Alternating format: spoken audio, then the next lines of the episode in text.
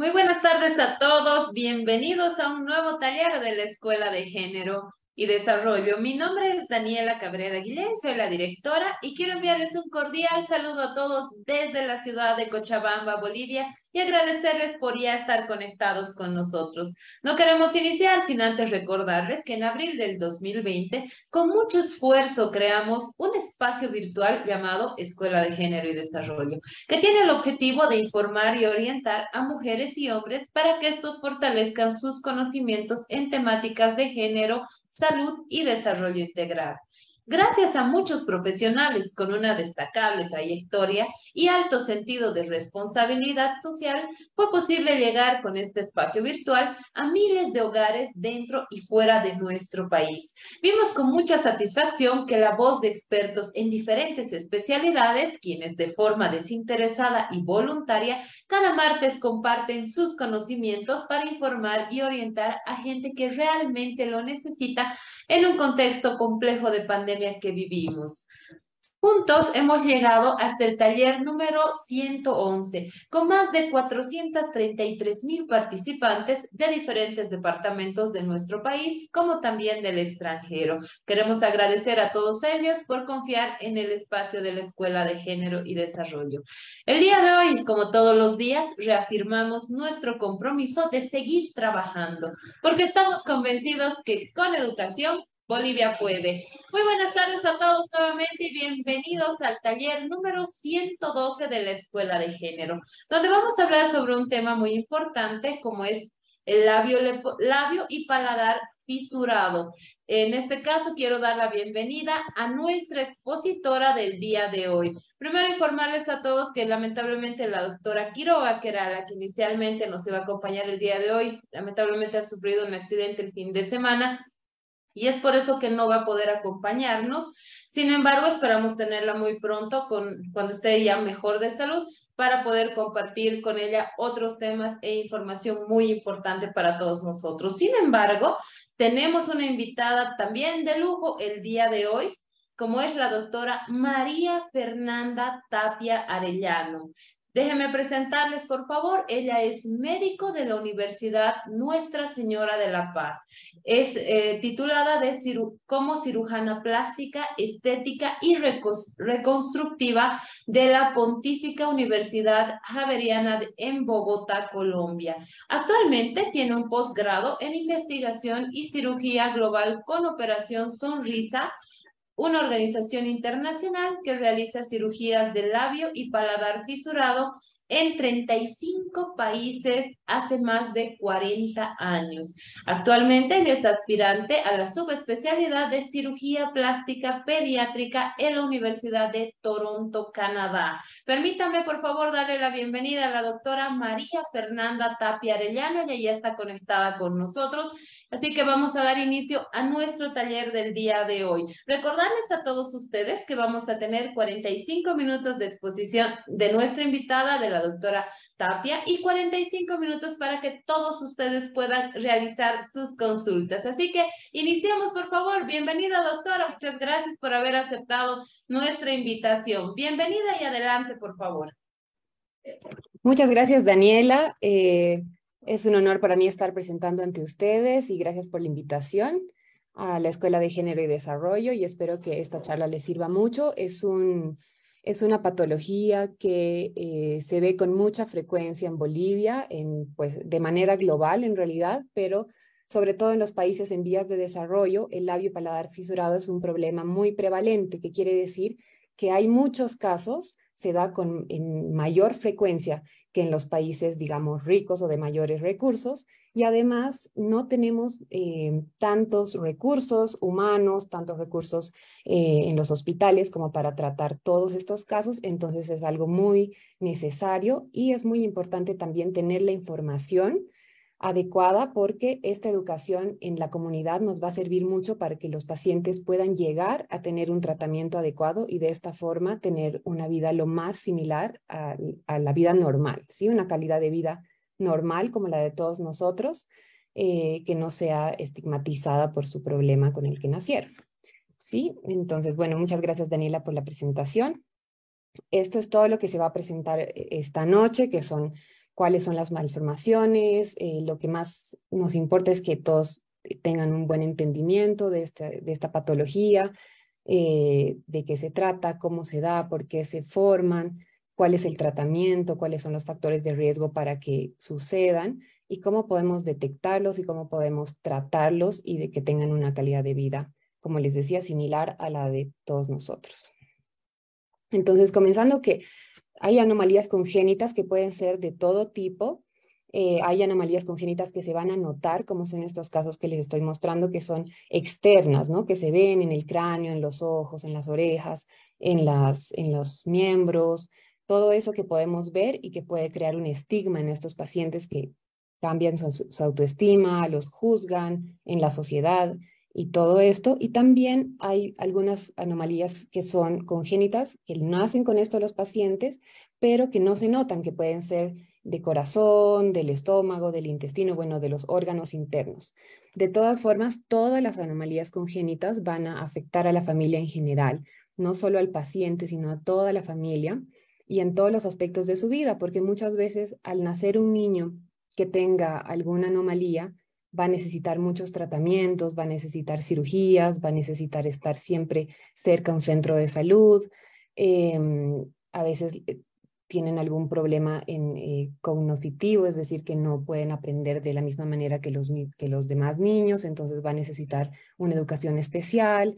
Algunas veces también alguno de los padres tiene que quedarse a cuidarlos, entonces no puede trabajar eh, como lo hacía previamente y también de esta forma afecta la economía de la familia. ¿no? Entonces las anomalías congénitas van a afectar a todos los espectros em, de la vida de sus familiares, no solamente del paciente. La OMS, que es la Organización Mundial de la Salud, ha identificado que las anomalías congénitas están dentro de las 20 causas más comunes que causan enfermedad y muerte prematura en el mundo. Entonces, es, es un problema muy, muy, digamos, común y, y muy, puede ser muy severo. ¿no? para todas las personas. Eh, también, hablando un poquito de economía, cómo afectan eh, estas anomalías congénitas a toda la familia y pueden causar una pérdida anual de 38.8 millones de DALIs. Para explicarles un poquito y que entiendan qué es esto, cada DALI es un año de vida perdido por una incapacidad, por enfermedad.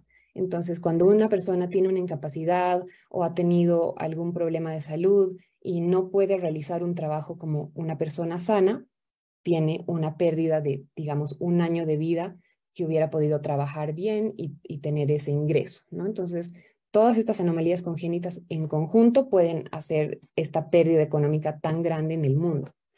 De todas las anomalías congénitas, el 90% eh, ocurren en países en vías de desarrollo, como es el nuestro. Entonces, sí tiene mucho que ver también con dónde se desarrollan esos niños, cómo son esos embarazos, cómo son los sistemas de salud que se le brindan a las madres y por eso se desarrollan más en, vías de, en países en vías de desarrollo. En general, de todas las anomalías congénitas, hay alrededor de 12 casos por cada mil nacimientos de, pacientes de, nacidos vivos, se, llama. ¿no? Eh, cuando ya es un, problema mayor y que el paciente ni siquiera llega a nacer, bueno, eso está aparte. Pero de los nacidos vivos, 12 de cada mil van a tener algún tipo de anomalía congénita, que es decir, una anormalidad eh, estructural de alguna parte de su cuerpo que le va a causar una enfermedad. Y muchas de estas se pueden corregir con cirugía. Entonces, de estas, eh, el labio paladar fisurado, que preferimos decirle fisurado y no leporino, porque es una palabra eh, que ya se ha tenido en cuenta que no es, eh, es por, el, por la similitud con un animal y por eso se prefiere no decirla ya, sino labio paladar fisurado o labio paladar hendido. esta es la anomalía craneofacial congénita más común del mundo y en el mundo hay una incidencia, que quiere decir los casos nuevos que llegan cada vez, de, de uno por cada 600 nacidos vivos o uno en cada mil nacidos vivos. Es decir, que en los países eh, con mayores recursos, en países ricos, van a haber solamente un nacimiento por cada mil niños que nacen. Y en cambio, en los países más pobres va a haber un nacimiento por cada 600, es decir, que van a haber más casos en los países pobres. En Bolivia, esta incidencia, eh, por alguna razón, es mayor. Hemos visto que puede haber hasta un caso por cada, casi 400 nacidos vivos, es decir, que hubieran nacido más casos en Bolivia que tengan este, este problema del labio paladar fisurado. Eh, en países desarrollados no debería afectar tanto la mortalidad, pero en países pobres sí, sí va a afectar. Y ya ahora les voy a explicar por qué.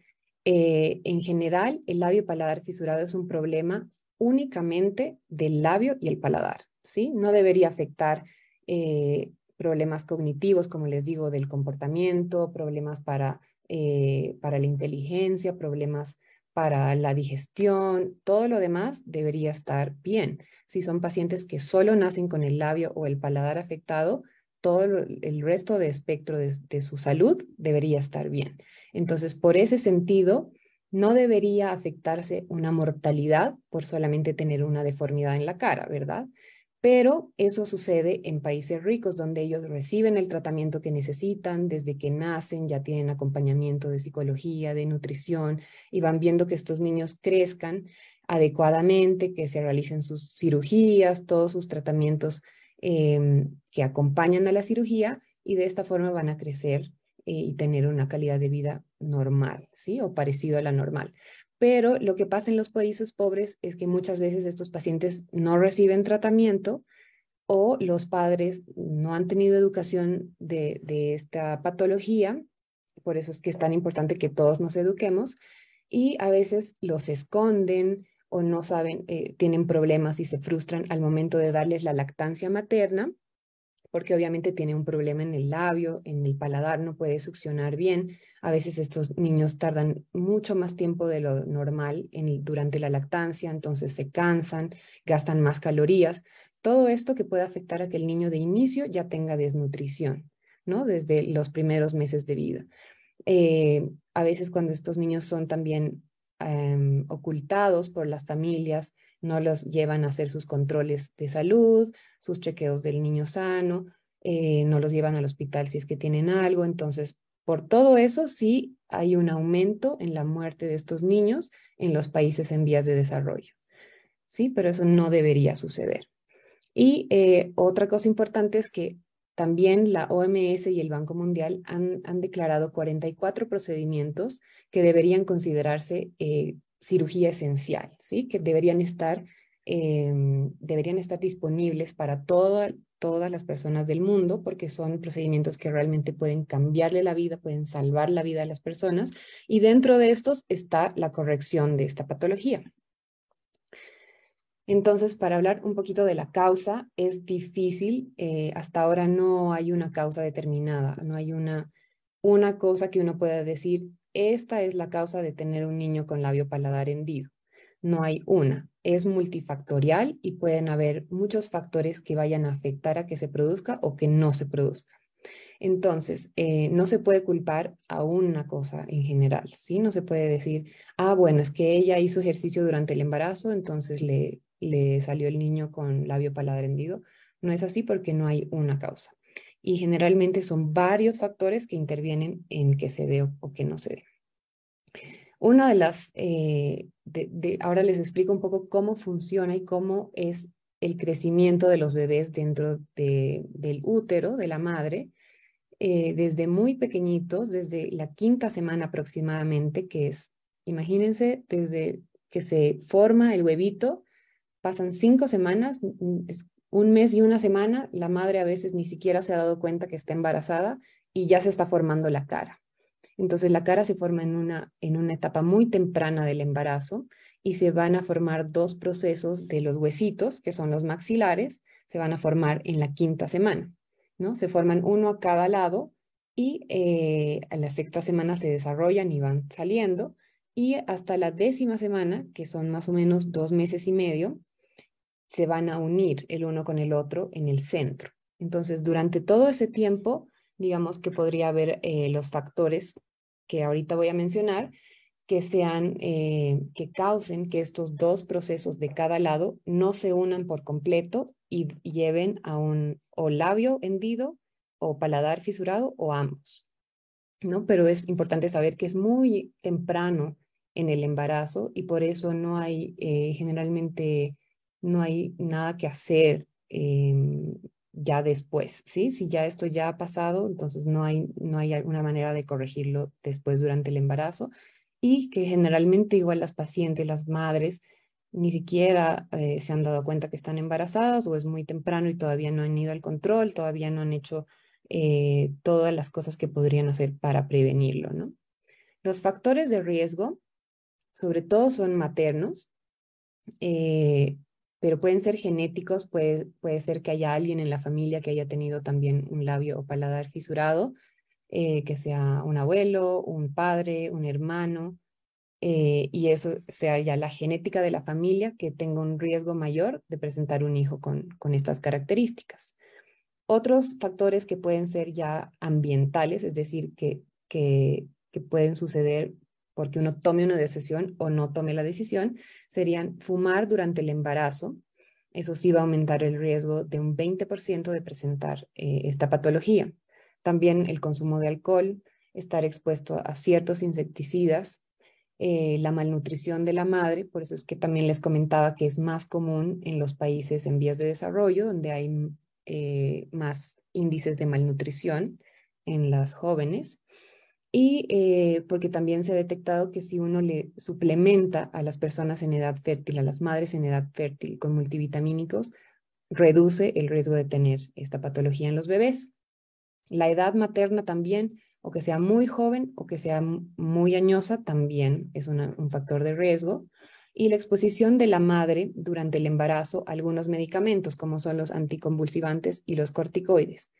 Esto quiero aclarar que es muy importante mm, decir que no son todos los medicamentos y que sí las madres pueden tomar algunos medicamentos siempre y cuando sean recetados por sus médicos ginecólogos, porque eh, también podría ser que eh, se estigmatiza a la embarazada y bueno, no puede tomar ningún medicamento durante todo el embarazo y eso no es verdad. Ellas si tienen algún dolor, si tienen alguna enfermedad, alguna infección, es mejor que hagan el tratamiento porque la infección y el dolor y todo todo lo que ellas vayan a sentir también se la pasan al bebé. Entonces sí pueden hacer em, tratamientos siempre y cuando sean recetados por su ginecólogo, ¿no? Los, medicamentos que en este caso serían peligrosos para, para tener un riesgo mayor de tener un bebé con labio paladar hendido son los anticonvulsivantes y los corticoides. Y que la madre tenga una infección por un virus durante el primer trimestre, ¿no? Eso eh, también es algo que va a pasar más en pacientes, bueno, que estén muy expuestas, que vivan en hacinamiento, o sea, con, mucha gente, eh, poca ventilación em, y que no tengan buenas defensas. Bueno, todo va de la mano con la malnutrición, ¿no? Eh, y recalcar que no tiene ninguna relación con las vacunas. De hecho, hay muchas vacunas que se deben poner durante el embarazo porque van a proteger al bebé eh, de que no de que no vaya a desarrollar otro tipo de enfermedades o de otro tipo de malformaciones. Eh, Daniela, perdón, hay algunas preguntas. Vi una mano levantada. ¿Hacemos las respuestas ahora o al final?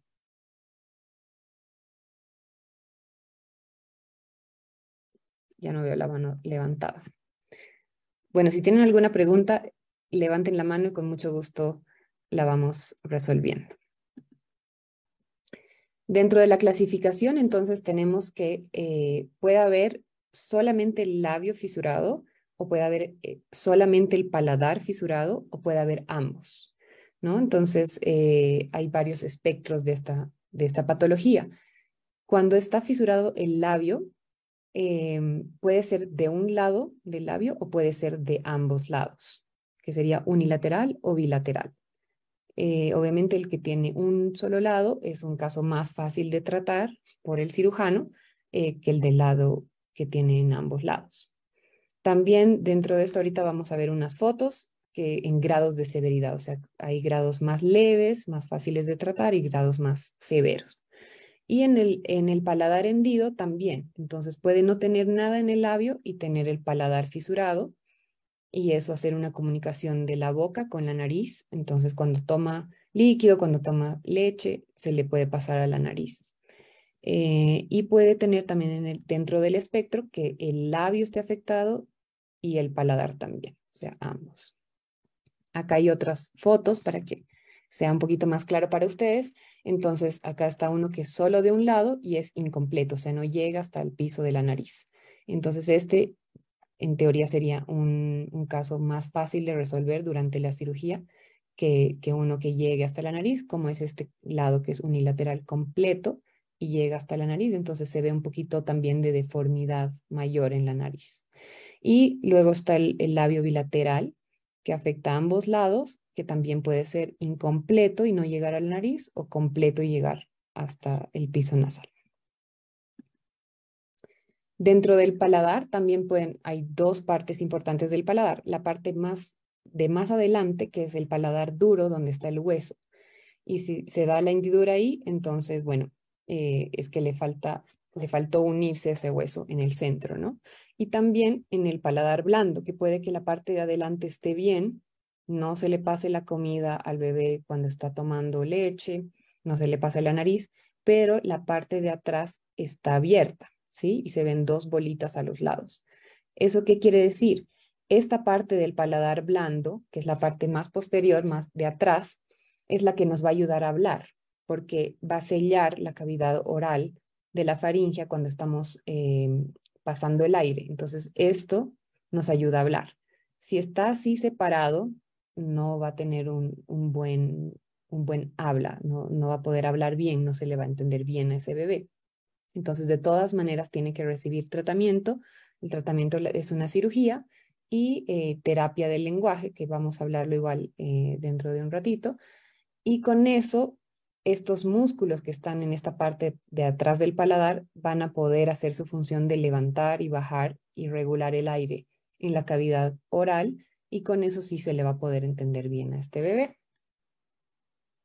Entonces, el tratamiento, eh, la mayoría de niños va a necesitar tratamiento integral hasta llegar a la adultez, es decir, que no solo basta una cirugía, la cirugía sí es una parte fundamental, del tratamiento de estos niños, pero no es lo único que necesitan.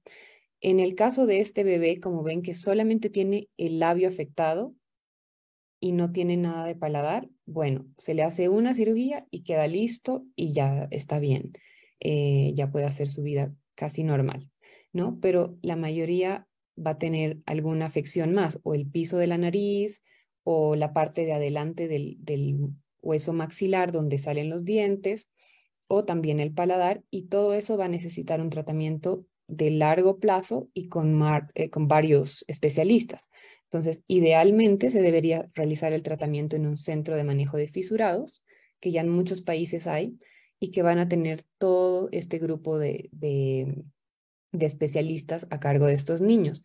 Entonces, ellos van desde que nacen, reciben, eh, bueno, ya la información por parte de, de todo el equipo de inicio a los padres, incluso antes de que nazcan ya se puede detectar por ecografía y em, ya se los va mandando a los padres al centro de manejo y ya van recibiendo información de que estos niños pueden tener una vida normal, de que estos niños van a poder comer, van a poder ir al colegio, van a poder hablar eh, y todo eso desde que nace, ¿no?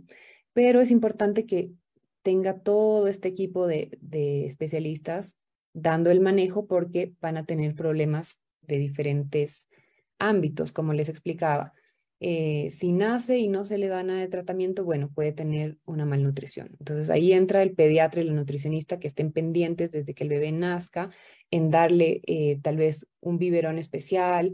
Hay unos chupones especiales para poner también en el seno para que ayude la lactancia, para ayudarle a cerrar un poquito la hendidura y que pueda hacer mejor la succión y gane peso adecuadamente como un niño normal para que también esté fuerte al momento de la cirugía, ¿no? Que no esté con anemia, que no tenga otros problemas o riesgos de que la cirugía salga mal. También se necesita dentista, es muy importante dentista y odontopediatra, porque ellos hacen unas plaquitas que nos ayudan mucho a los cirujanos a posicionar los tejidos y sobre todo el área del huesito maxilar para que esté en posición adecuada cuando nosotros vayamos a hacer la cirugía.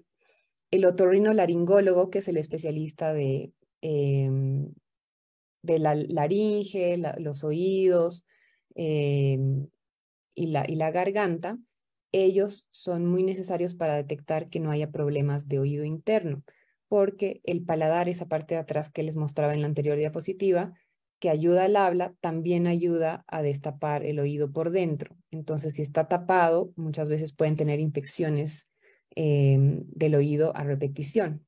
Entonces, no se puede operar si está con una infección y entonces por eso necesita todo un manejo integral.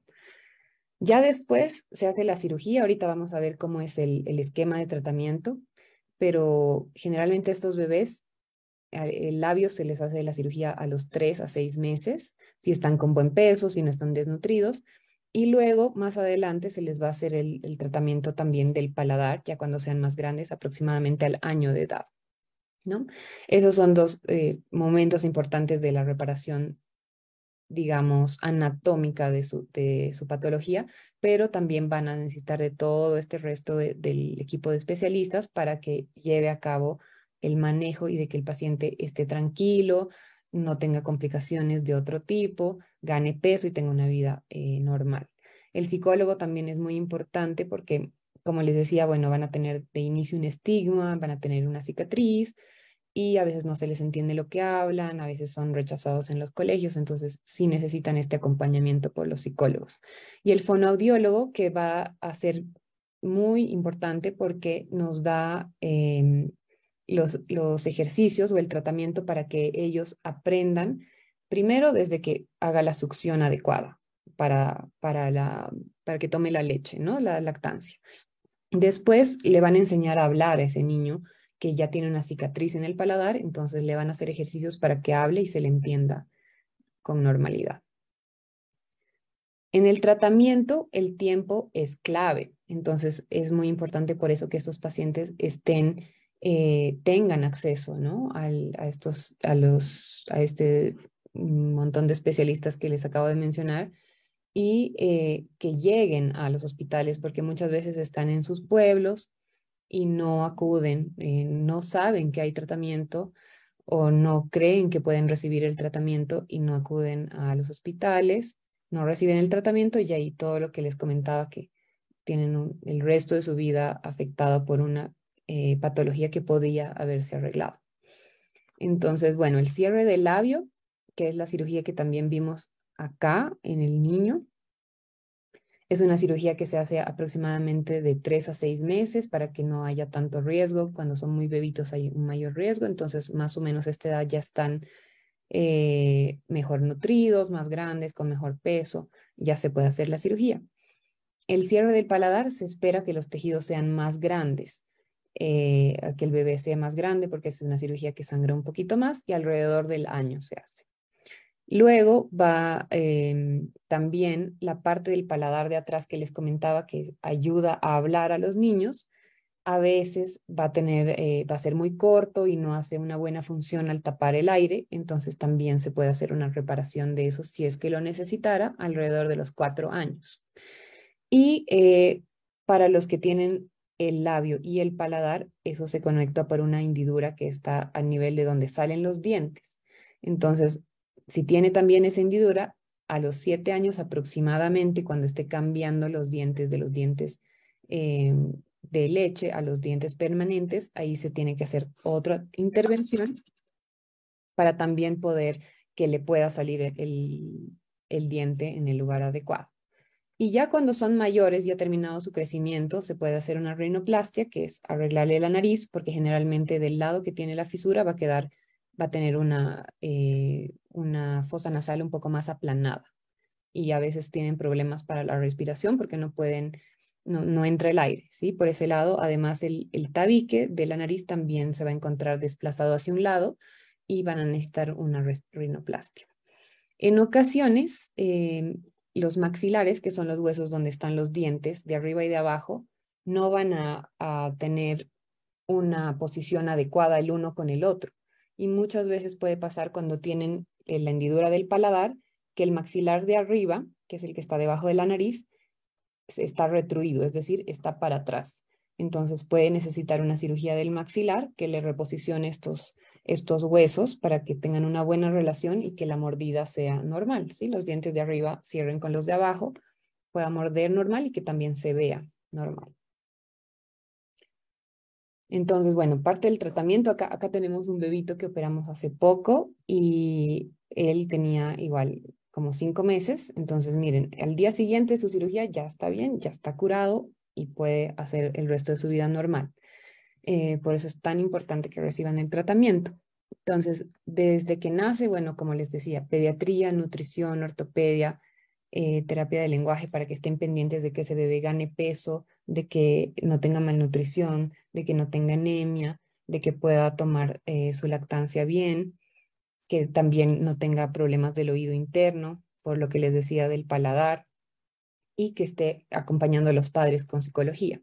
Después ya de tres a seis meses, la cirugía de labio y bueno, el resto de, de acompañamiento por las otras especialidades. Al año el paladar y sigue en acompañamiento por el resto de especialidades. Y ya cuando va a comenzar a hablar más o menos a los dos, tres años, ahí sí tiene que ser muy intensivo el tratamiento en la terapia del lenguaje, en enseñarle a ese niño a hablar, a mover bien su paladar que tiene cicatrices. Ya después, como les decía, eh, seguir con el apoyo de foniatría o fonodiología, que es la terapia del lenguaje, para que hable bien, para que se le entienda bien. Y después puede necesitar el injerto del hueso para que le salga el diente y continuar con su tratamiento por todas estas especialidades hasta que crezca y hasta que eh, finalmente la última cirugía que se haría sería la, la rinoplastia y la de los maxilares. Entonces, algunos pacientes no reciben tratamiento y es porque, principalmente por estas tres razones. Entonces, primero, que hayan sido estigmatizados por sus familias y por sus sociedades. Eh, para esto es fundamental la educación, que que sepan que no es un problema que vaya a llevarlos a, que no puedan aprender, a que no puedan tener amigos, a que no puedan tener relaciones, sino que ellos son completamente normales, solo tienen un problema muy localizado del labio y del paladar y que pueden llegar a ser una vida normal si es que reciben el tratamiento. Atención médica accesible, es decir, a veces no saben, perdón, no saben dónde buscar esta atención médica, sobre todo si están en área rural, muy lejos y mm, tal vez no hay eh, todo este centro que les digo, todos estos especialistas tal vez no están tan cerca de estos pacientes, ¿no? Entonces van a tener que viajar para recibir la atención. Y por eso es fundamental la educación de los padres al momento de, eh, de buscar, por lo menos buscar esta atención. Porque también hay, hay bastantes organizaciones que hace muchos años ya están haciendo eh, trabajo y no solamente misiones, ahorita les explico de qué se trata, pero en realidad están tratando de llegar a estos pacientes para darles el tratamiento porque saben que con, por lo menos con la cirugía, los pueden ayudar a que salgan adelante.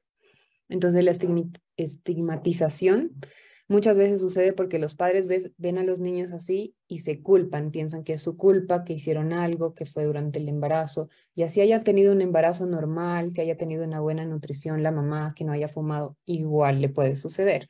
Entonces, eh, no tiene mucho sentido que se culpen o que maltraten a los niños. En algunos otros países también piensan que están con alguna maldición en la familia o que son semi-humanos y entonces no les dan el tratamiento, no les brindan el tratamiento, no buscan atención médica y eso es lo que hace que vayan a tener una vida muy diferente y muy eh, pobre, digamos, en relación al resto de las personas, porque no van a poder ir al colegio normal, buscar un trabajo, tener relaciones con amigos, parejas, etcétera.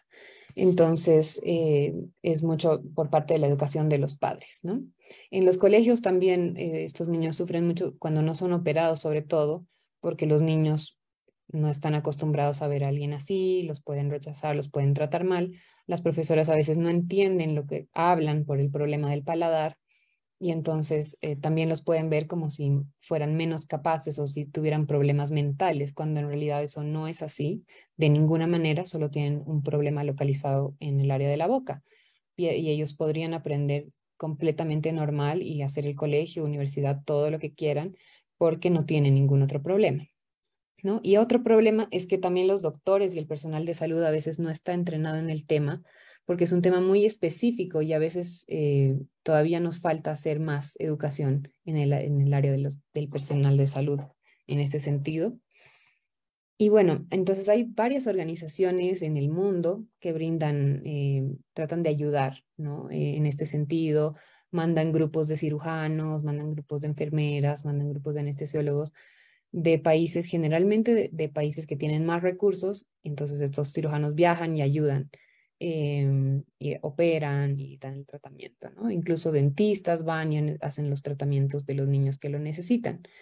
Y esto ha sido, digamos, muy positivo porque sí ha ayudado a, a tratar a muchos niños hace ya varios años eh, y es muchas veces la única opción para los pacientes. Hay países donde todavía no hay cirujanos plásticos, no hay ni un cirujano plástico como en algunos de África. En Ruanda habían dos cirujanos plásticos para todo el país. Entonces, ¿cómo, cómo iban a poder, digamos, operar a todos los niños que tengan esto? Imposible. Entonces, de esa forma, estas misiones de cirugía sí ayudan mucho a dar el tratamiento eh, a estos niños, ¿no? pero se han dado cuenta también que no es el único, o sea, la única forma de ayudar a estos países, porque no cambia el sistema de salud, es algo de que van, ayudan eh, y le dan la cirugía, pero eh, sería mejor dejar algo para que sea sostenible, ¿sí? Entonces ahora se está centrando mucho en que sí viajan estos cirujanos, sí ayudan, sí operan, pero también están enseñando. Entonces así los médicos ya locales, los médicos del país van a saber cómo tratar este, esta, esta patología. Y la idea es siempre eh, promover la equidad. Esto está igual en, en una comisión que se hizo muy importante en cirugía global, que es tratar de que todos tengan acceso a cirugía, por lo menos a estas cirugías que les decía que son esenciales, que pueden salvar la vida. Entonces, eh, de esto se trata, se trata de promover la equidad, es decir, darle a, quien necesite más, darle más. Eh, y de esta forma, digamos, llegar a que todos tengan las mismas capacidades, las mismas oportunidades. Em, y bueno, ese es el tema. Entonces, si tienen alguna pregunta, por favor no duden en hacerla y estamos aquí para resolverlas. Queremos agradecer la excelente exposición de nuestra invitada del día de hoy, la doctora María Fernanda Tapia, que ha podido explicarnos a detalle todos, estas, todos los detalles de estas patologías que tenemos con, la, con lo que es el labio y también la fisura del paladar. Así que estamos abiertos para todas las preguntas con ustedes. Le agradecemos mucho a la doctora por esta explicación. Así que recordarles por favor a todos que vamos a iniciar con nuestra ronda de preguntas. Y en sala de Zoom 1, a todos los que nos acompañan, les pedimos que a través de la plataforma Zoom puedan levantar la mano. En sala de Zoom 2, les pedimos que nos puedan hacer llegar sus consultas a través de los comentarios. Y en Facebook, les pedimos a todos los que nos acompañan que nos dejen sus consultas en lo que son los, las, eh, ahora sí, en los comentarios de esta red virtual. Así que continuamos, por favor, doctora. Tenemos muchas preguntas para usted. Vamos a iniciar, por favor. Habilitamos el micrófono de Miguel Ángel Cejas Méndez. Adelante, Miguel Ángel. Buenas noches. ¿Desde dónde nos acompaña? Buenas noches, doctora. Un gusto haberla escuchado en su excelente exposición. Estoy hablando desde Cochabamba. Eh, hay una, usted indicó de que muchas veces el problema de este del labio hendido es eh, porque alguien en la familia haya tenido este tipo de problemas. Yo en la casa tengo un caso cercano eh, de mi hija que tuvo ella paladar hendido, labio leporino y paladar hendido. Dentro de eh, la, la familia, nadie, absolutamente nadie tuvo este problema, ni de parte de mi esposa ni de parte mía, pero ella tuvo este, este, nació con, de esta manera. Eh, se le practicó varias operaciones y bueno, ahora ella ya es una persona mayor con dos bebitos y no ha tenido más problema. Eh, doctora, a lo que se va mi pregunta es eh, lo siguiente. ¿Puede de alguna manera eh, ser el, el, efecto de este problema del labio leporino y paladar hendido algún tipo de enfermedad que se haya tenido antes por parte de una de las dos de los padres? Gracias. Con mucho gusto, Miguel Ángel. Bueno, me alegro que haya recibido, de hecho, el tratamiento, que haya podido hacer su vida normal, como me dice, que ya tenga bebitos. Pero em, en cuanto a la pregunta, no hay una infección, digamos, que uno haya tenido, que uno de los padres haya tenido, que luego vaya a repercutir durante el embarazo, ¿sí? Si algo lo, que tuvo en la infancia o algo así, no tendría nada que ver. Y como les decía, es multifactorial, entonces no se puede saber a ciencia cierta cuál fue el factor que afectó a que se que se produzca. este labio y paladar hendido. Lo que sí es, pueden, si es que pensaran en tener más hijos, sí pueden recibir asesoría por genética para ver eh, cuál es el riesgo que ellos determinan de acuerdo a cada familia, cuánto porcentaje de riesgo tienen de tener otro hijo con, con labio paladar hendido. ¿Sí? Pero no, no, por lo que me cuentan, no hay una razón que uno le pueda decir, bueno, fue esto. Pero tranquilo que tampoco, tampoco es o culpa de uno o culpa del otro, puede haber sido alguna cosa ambiental, como les decía, y, bueno, ya por suerte le fue muy bien a su hija. Muchas gracias, doctora, y un saludo a Miguel Ángel también, que nos acompaña desde la ciudad de Cochabamba. Continuamos, por favor. Vamos a habilitar ahora el micrófono de Limber Quispe. Adelante, por favor, Limber. Buenas noches. ¿Desde dónde nos acompaña? Muy buenas noches, eh, gracias por permitirme hacer la pregunta. Eh, mi pregunta es la siguiente, hablo desde la ciudad del Alto. Eh, el tema de bueno, un familiar no tan lejano, ¿no? Casi cercano, tú tenías este problema, el cual poco a poco se estaba normal, ¿no? Pero hay, mi pregunta, mi pregunta va, ¿por qué no puede pronunciar bien las palabras? hay palabras que no puede, se le dificulta un poco, ¿no? Y en este, ¿qué tratamiento se tendría que llegar a realizar para que pueda tener una buena pronunciación, ¿no? Esa sería mi pregunta. Muchas gracias. Muchas gracias por la pregunta, Limber. Sí, como les explicaba, el problema, sobre todo en el paladar, puede ser el paladar duro, que es el de adelante, o el paladar blando, que es el de atrás, eso ayuda a sellar y hacer una, como un espacio cerrado con el aire para hablar bien.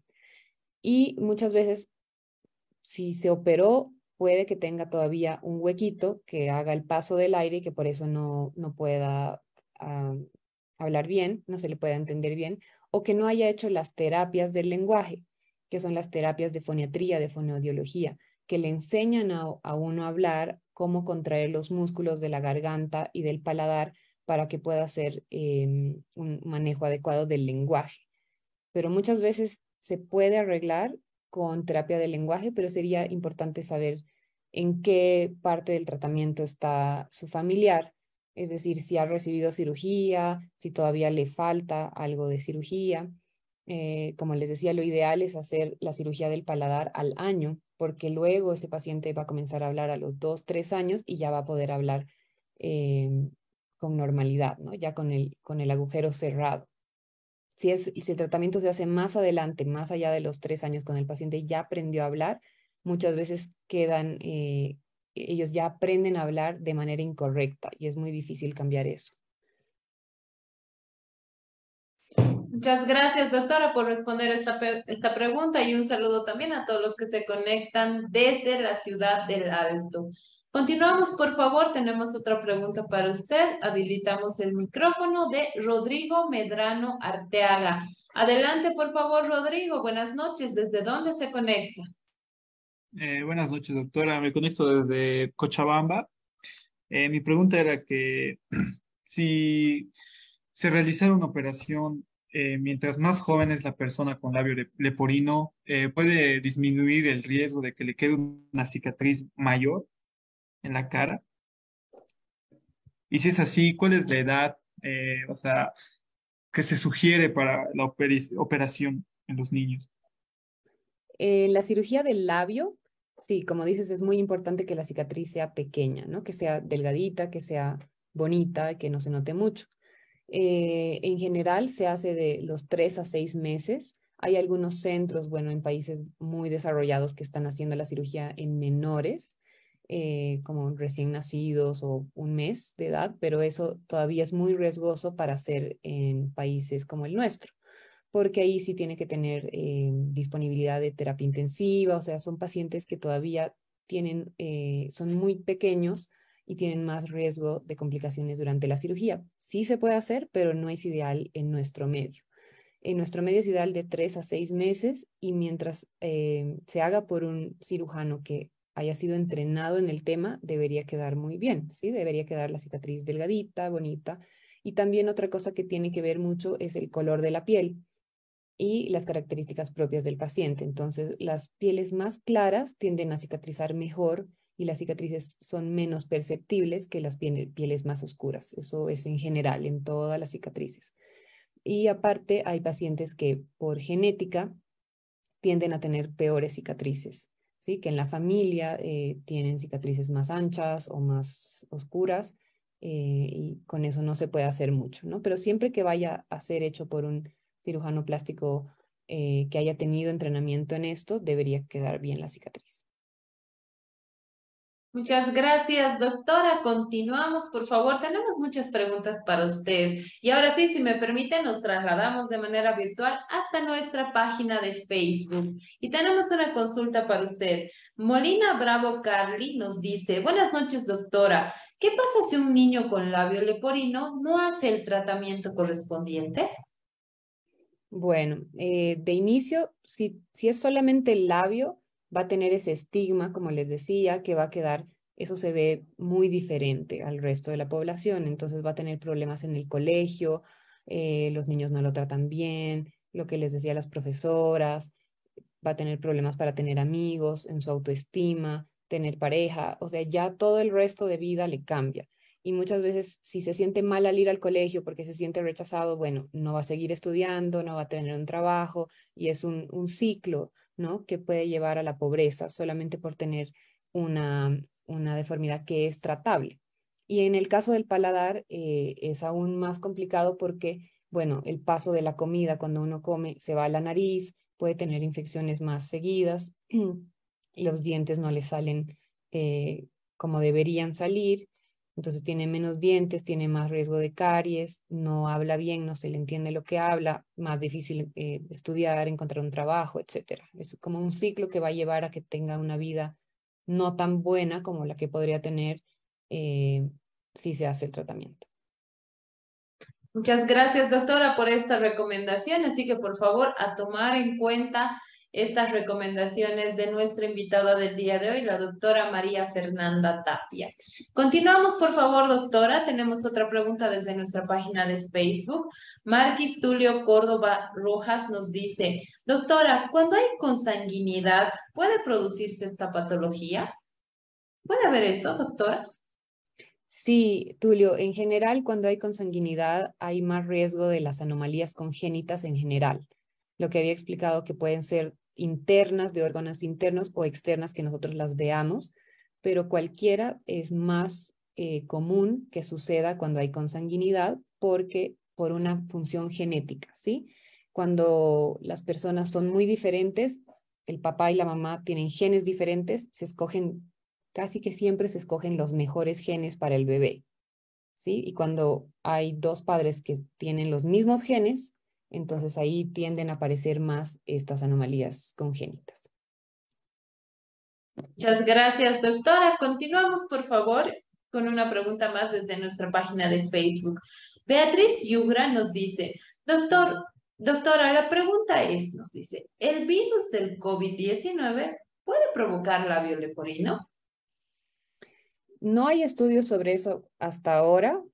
Em, realmente yo creo que ya se estarían haciendo estudios si es que hubiéramos visto una mayor incidencia durante el COVID, pero no es el caso, ¿no? Entonces, eso yo creo que se verá en unos años, pero todavía no, no ha habido algo que nos alerte sobre el tema, entonces no creo que haya sido causa. Muchas gracias, doctora. Y ahí está también la respuesta para Andrea Zurita desde nuestra sala de Zoom número 2, que tenía una pregunta similar referente a que el COVID-19, por ejemplo, les ha dado a muchas embarazadas, ¿no? En este caso, como usted menciona, no hay ningún estudio que, que se refiera a eso, ¿verdad, doctora? Sí, todavía no tenemos estudios del tema. Perfecto. Continuamos, por favor, retornamos, doctora, a nuestra sala de Zoom número uno y vamos a habilitar el micrófono de María Maite. Adelante, por favor, María Maite. Buenas noches. ¿Cuál es su nombre completo y desde dónde se conecta?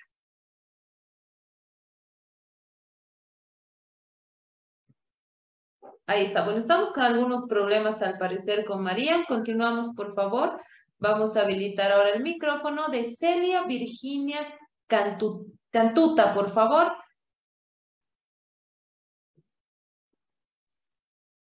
Nuevamente, por favor. Bueno, ahí estamos con algunos problemas al parecer, doctora. Sin embargo, continuamos. María Belén Reyes, adelante con su consulta, por favor. ¿Desde dónde se conecta? Buenos días, Licen. Y doctora, me conecto de aquí de la ciudad de Tarija. Eh, mi pregunta era, un niño que tiene el paladar y ya tiene cinco años y bueno, y no habla, ¿no? No habla, solo dice para pocas palabras. ¿Cómo podríamos identificar que tiene el, paladar, ¿no? O cómo podríamos ayudarlo, ¿no? Sí, sería esencial que vayan, que vaya a un centro médico que lo puedan revisar y que vean cómo está el paladar duro y el paladar blando.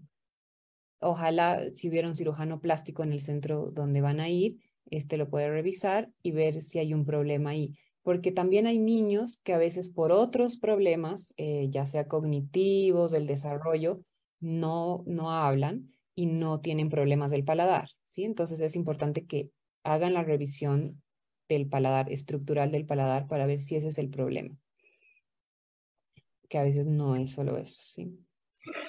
Muchas gracias, doctora, y un saludo a María Belén que se conecta desde el sur del país, desde Tarija, y un abrazo también a todos los que están conectados también de esta hermosa ciudad con nosotros en esta tarde noche.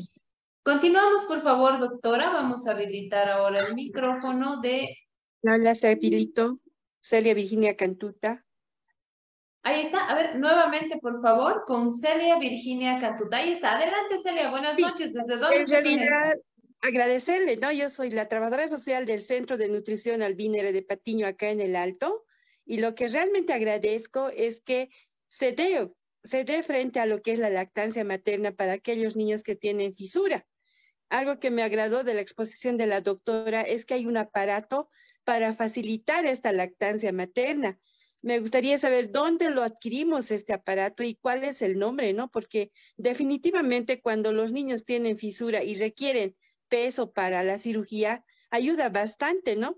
Y eso es en realidad lo que es mi, mi gran, o sea, eh, quiero saber, ¿no? ¿Dónde hay ese aparato? Porque hay que nomás, o sea, un tanto, eh, más que todo, promocionar la lactancia materna para estos niños con fisura palatina. Muchas gracias, doctora. Celia, muchas gracias por tu pregunta. Eh, sí, bueno, en realidad yo en Bolivia no he visto que haya todavía, no sé dónde se puede conseguir ese aparato para que vaya directo al seno, pero lo que sí he visto que se hace mucho es que tengan un biberón especial con un, eh, con un pico más largo que ayude a tapar esa parte de la hendidura en el paladar. Y entonces lo que hacen las mamás es extraerse la leche, ponerla en ese biberón especial y de esta forma puede tomar el, bebé, pueden ayudar al bebé. En casos de labio, de labio, perdón, eh, fisurado que no sea con paladar, se ayuda mucho con la posición. O sea, sí tiene que tener una guía por una nutricionista y que le ayude a posicionar bien a la cabecita del bebé y el labio para que haga un sello con la piel del seno y de esta forma pueda mejorar la succión en la lactancia materna. Muchas gracias, doctora, por esta recomendación y un saludo a Celia, que se conecta también desde la ciudad de La Paz, desde el Alto, y le agradecemos por estar conectada con nosotros. Continuamos, por favor, doctora. Vamos a habilitar ahora el micrófono de Silvia González. Por favor, adelante, Silvia. Buenas noches. ¿Desde dónde se conecta? Buenas noches, mi nombre es eh, Silva González Carmen, yo me estoy conectando de Argentina escuchan? De Argentina. Eh, yo soy estudiante de enfermería y estamos en la materia de materno-infantil y eh, hemos visto la invitación de, esta, de este desarrollo, de esta patología que nos interesaba muchísimo. Somos varias compañeras de Argentina que estamos conectadas. Se me adelantaron en las preguntas, pero eh, quería preguntar, entonces, ¿el tratamiento es más efectivo desde pequeño que después de grande? Porque acá hemos visto algunas personas que después de grande hicieron unos tratamientos pero no quedaron bien, ya sea eh, paladar hendido o los labios fisurados. Sí, bueno, gracias por tu pregunta, Silvia. La idea es que cuando se hace de pequeñito, eh, para el labio, uno, que no vaya a tener todo ese estigma que hablábamos de ir al colegio, de ser rechazado, todo el resto de cosas que pasa por tener una deformidad en la cara, pero aparte ayuda a que posicione bien los huesos y los huesos puedan crecer, digamos, con un, con un, con una restricción del labio que todos nosotros tenemos. Si eso está abierto, está como más amplio y puede crecer más. Eh, y también en el paladar es importante, es fundamental que se haga tiempo, es decir, antes de que comience a hablar, para que pueda hablar con normalidad, aprenda a hacer los movimientos necesarios con el paladar para que pueda hablar bien. Porque lo que decíamos, si ya aprendieron a hablar mal, o sea, con, compensando, con movimientos compensatorios de la garganta del paladar, eso ya es muy difícil de corregir. O sea, si se opera un paladar, pero ya a los 6, 7 años, ya no se puede garantizar que vaya a hablar con normalidad. Muchas gracias, doctora, y un saludo a Carmen Silva González. Ahora sí, hemos pronunciado bien su nombre. Un abrazo, Carmen, y muchas gracias por estar conectada a ti y a todas tus compañeras desde Argentina. Un abrazo para ti, las esperamos muy pronto en un nuevo taller de la Escuela de Género. Así nuestra plataforma va creciendo día a día Queremos agradecer a todas las personas que confían en este espacio para poder informarse de manera adecuada y sobre todo poder cuidar su salud a través de la información con la medicina preventiva. Continuamos, por favor, doctora. Vamos a habilitar ahora el micrófono de Amapola Celia Alvarado. Adelante, por favor. Buenas noches. ¿Desde dónde se conecta?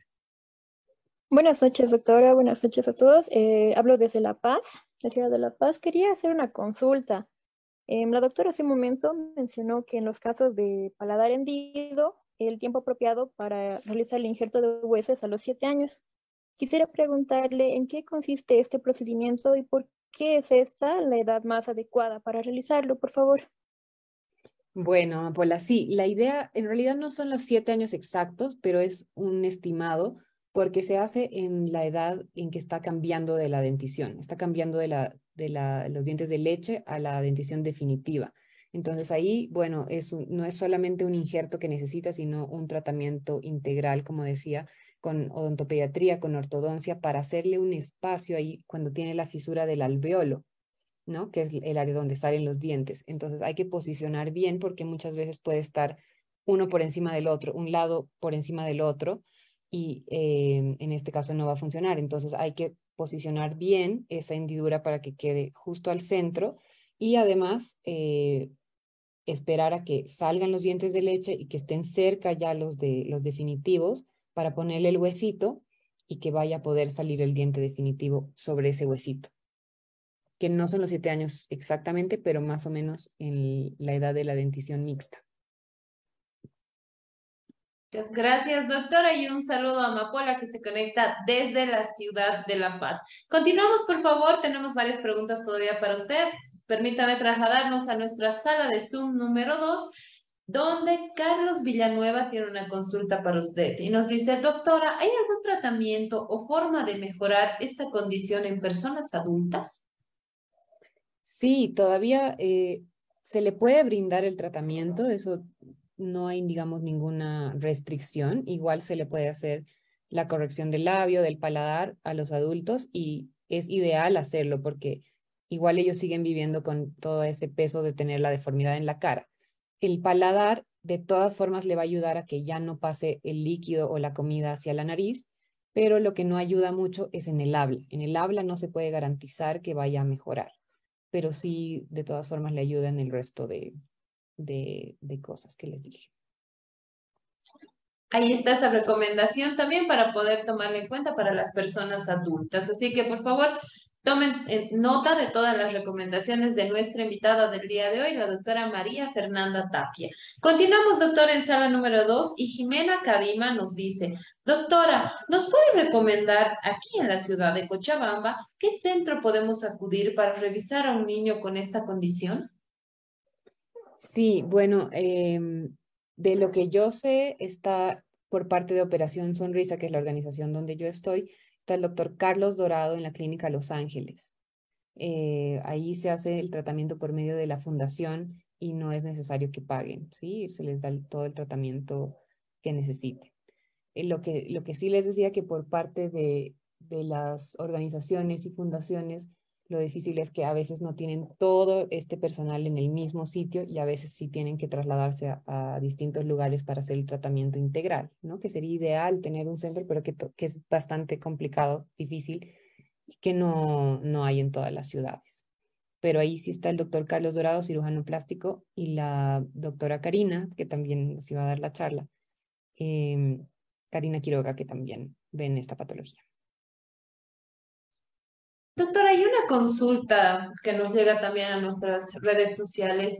Los precios, los costos de una cirugía o de un tratamiento, más o menos oscilan en qué precios. Y entiendo que también hay fundaciones que trabajan de manera gratuita con cierto porcentaje. Tal vez nos pueda dar una explicación acerca de esto, por favor, de manera muy puntual. Sí, de hecho, em, lo interesante es que está cubierto por el SUS. ¿Sí? Está cubierto por el Seguro Universal. Entonces, la idea sería que los hospitales tengan todo este servicio para brindar y ahí en ese caso los pacientes llegar al hospital y recibir todo de forma gratuita, ¿no? Pero no todos los hospitales tienen contratada a, todas estas especialidades que se necesitan. Entonces, em, en, que yo sepa, solamente hay en La Paz, Cochabamba y Santa Cruz atención en hospitales públicos, ¿no? Eh, hay en el en el Hospital del Niño de La Paz, de Santa Cruz, eh, que podrían ser cubiertos con, con, el seguro. En el resto también hay, bueno, algunos cirujanos que lo hacen de manera particular, que trabajan con fundaciones, que hay múltiples fundaciones, aproximadamente creo que hay cinco diferentes fundaciones y en todas se, se maneja de forma, de otra forma, ¿no? Entonces algunas no cobran nada, como es el caso de, Operación Sonrisa, que eh, llega el paciente eh, cuando se hacen campañas, ¿no? No es de manera continua por el momento, sí se está tratando de hacer algo más continuo, pero por el momento se funciona a través de misiones. Entonces, cuando llegan todos los cirujanos, todo el, personal que se necesita a Santa Cruz, ahí, bueno, se llevan a los pacientes, se les da todo el tratamiento gratuito, eh, se hace el control y todo, y ya puede volver a su casa y no se le cobra nada. Pero hay diferentes fundaciones que no podría decirles cómo, cuánto cobran. Perfecto, doctora. Muchísimas gracias por esta información. Sé que ha sido muy útil para todas las personas que están conectadas, conectadas con nosotros. Y como usted menciona, en caso de que sea cubierto por el SUS en, en algunas ciudades, es una gran ayuda para todas las familias y principalmente en esta época que estamos viviendo de pandemia, donde la economía todavía está tratando de reactivarse, ¿no? Entonces es muy importante esta información y también eh, agradecemos a las diferentes fundaciones, estas cinco fundaciones que trabajan en este tema tan delicado, ayudando a mejorar las condiciones de vida de los niños. Continuamos, por favor, doctora. Tenemos las últimas tres preguntas para usted, por favor. Vamos a habilitar el micrófono de Luis Hernán, por favor. Adelante, Luis Hernán. Buenas noches. ¿Cuál es su nombre completo y desde dónde se conecta? Eh, buenas noches, doctora. ¿Cómo está? Eh, me conecto desde la ciudad de La Paz. y mi pregunta es la siguiente. En caso de que una pareja, uno de los cónyuges, eh, tuviera algún antecedente familiar o varios antecedentes de labio fisurado, ¿esta pareja puede seguir algún tratamiento para evitar que el niño adquiera de forma hereditaria esta patología? Bueno, la genética no se puede cambiar si está en los genes de la familia, es probable que vayan a tener un bebé con, con labio paladar eh, fisurado, ¿no? Lo que sí se puede tratar son los otros factores que habíamos visto de evitar eh, fumar, el alcohol, eh, estar con una buena nutrición, las vitaminas, todo eso. Pero si es por factor genético, aunque haga todo eso, no le reduce completamente el riesgo de no presentar un bebé con, con esta patología. Muchas gracias, doctora. Tomar en cuenta, por favor, esta recomendación. Continuamos, por favor, ya con las últimas dos preguntas. Habilitamos el micrófono de Karen Fernández Vera. Adelante, por favor, Karen. Buenas noches. ¿Desde dónde se conecta?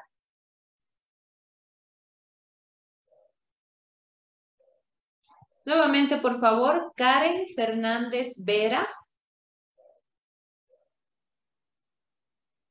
Bueno, al parecer tiene algún problema técnico. Continuamos, por favor, y habilitamos el micrófono de Hadwin Julie Flores Vilca. Adelante, por favor. Buenas noches. ¿Desde dónde se conecta Hadwin?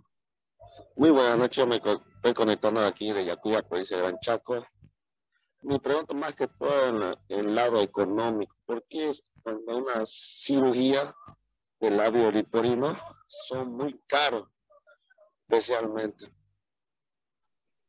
Como les decía, bueno, hay personas que lo hacen de manera particular, eh, que ahí sí, bueno, el costo puede ser elevado, pero también hay fundaciones como son Operación Sonrisa que le digo que no cobran nada al paciente, ¿no? Incluso hasta en ocasiones pagan hasta el transporte, hasta que llegue el paciente a Santa Cruz, se los opera gratis, se quedan hospitalizados gratis y, y se les da el control, ¿no? Todo lo necesario. Cualquier cosa, si necesitan, eh, por favor, pueden acudir a la Fundación Operación Sonrisa en Santa Cruz y en Cochabamba también con el doctor Dorado y la doctora Karina, como les comentaba, ellos también están haciendo cirugías por parte de la fundación.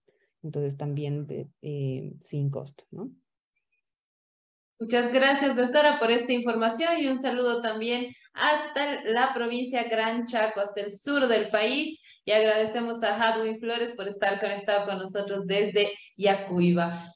Muchísimas gracias, doctora. Bueno, lamentablemente hemos llegado al final de nuestro taller. Quiero agradecerle por estar conectada con nosotros, haber compartido toda esta información tan importante para toda nuestra audiencia. Estoy segura que ha podido llegar a muchas familias que tienen tal vez este problema y no saben cómo poder solucionarlo, qué es lo que deben hacer. La información ha sido muy valiosa, doctora, la que nos ha brindado el día de hoy. Le agradezco mucho por su participación y por favor sus últimas recomendaciones y sus palabras de despedida.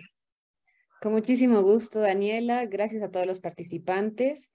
Em, sí, para mí ha sido muy importante igual poderles brindar esta información, que ustedes tengan claro de qué se trata la patología, cómo prevenirla, cómo tratarla y que puedan ser también ustedes educadores de sus comunidades y hablar con la gente que, vean que tenga embarazos, si ven algún paciente que necesite ayuda, por favor, eh, remitirlo para que reciba el tratamiento y pueda tener una vida lo más normal posible, ¿no? Y que no le vaya a afectar tanto. Muchas gracias por este espacio. Queremos agradecer a nombre de las más de 2.000 personas que se han inscrito y han participado en nuestras diferentes salas de Zoom y también en nuestra página de Facebook, a nuestra invitada del día de hoy, la doctora María Fernanda Tapia. Le agradecemos por estar esta noche con nosotros y esperamos tenerla muy pronto para seguir hablando de estos temas tan importantes para poder cuidar nuestra salud en un siguiente taller de la Escuela de Género. Muchísimas gracias, doctora, y decirles por favor a todos que, bueno, vamos a solicitar a nuestra expositora que nos pueda colaborar también con los datos y la información de esta institución de esta ONG como es Operación Sonrisa para poder publicarla en nuestras redes sociales y estén ustedes también pendientes a las campañas que ellos realizan, a las campañas solidarias que realizan en cuanto a las operaciones con de este tipo de malformidades que tenemos en, nuestros, en nuestras familias tal vez o nuestros amigos. Así que por favor estén atentos, le agradecemos nuevamente a nuestra invitada del día de hoy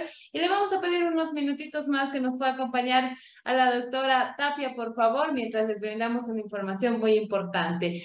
Recordarles a todos ustedes que los certificados de participación de los diferentes talleres serán enviados en las siguientes 72 horas mediante un link a los grupos de WhatsApp y Facebook. Recordarles a todos que los certificados de participación que se les envía son totalmente gratuitos y es importante que puedan seguir los pasos para poder inscribirse a cada uno de los talleres. Queremos agradecer nuevamente a nuestra invitada del día de hoy, la doctora Tapia, por haber brindado toda esta información tan importante. Agradecer también a Samuel Doria Medina, que lamentablemente no nos ha podido acompañar el día de hoy por motivos personales, pero más adelante se conectará con nosotros. Le agradecemos también por el apoyo que nos brinda para la realización de cada uno de los talleres de la Escuela de Género. Pero sobre todo agradecer a todos ustedes por la participación en este nuevo taller de la Escuela de Género. Recordarles a todos ustedes que nuestros talleres son los días martes a partir de las 18.30. Y porque ustedes así lo eligieron, este martes 27 de septiembre, en nuestro taller número 113, vamos a hablar sobre un tema muy importante también, como son las enfermedades reumáticas. Vamos a saber qué son estas enfermedades, ¿Cuáles son las enfermedades reumáticas? ¿Qué causan estas enfermedades? ¿Cuáles son los síntomas, los tratamientos y sobre todo, cómo podemos prevenir las enfermedades reumáticas? Vamos a tener una invitada también con una gran trayectoria, con una gran experiencia, que tiene una, además muchos cursos realizados sobre este tema, así que están todos cordialmente invitados a acompañarnos en este taller número 113 acerca de las enfermedades reumáticas. Así que no se olviden, por favor, conectarse con nosotros este martes 27 de septiembre a partir de las 18.30. Asimismo, les invitamos a que puedan seguirnos en nuestra página web www.escueladegénero.org, donde ustedes van a poder encontrar mucha información importante acerca de los diferentes talleres, van a poder ver nuevamente eh, algunos de los talleres, las fotos grupales y también encontrar información exclusiva que nos dejan nuestros expositores para todos ustedes.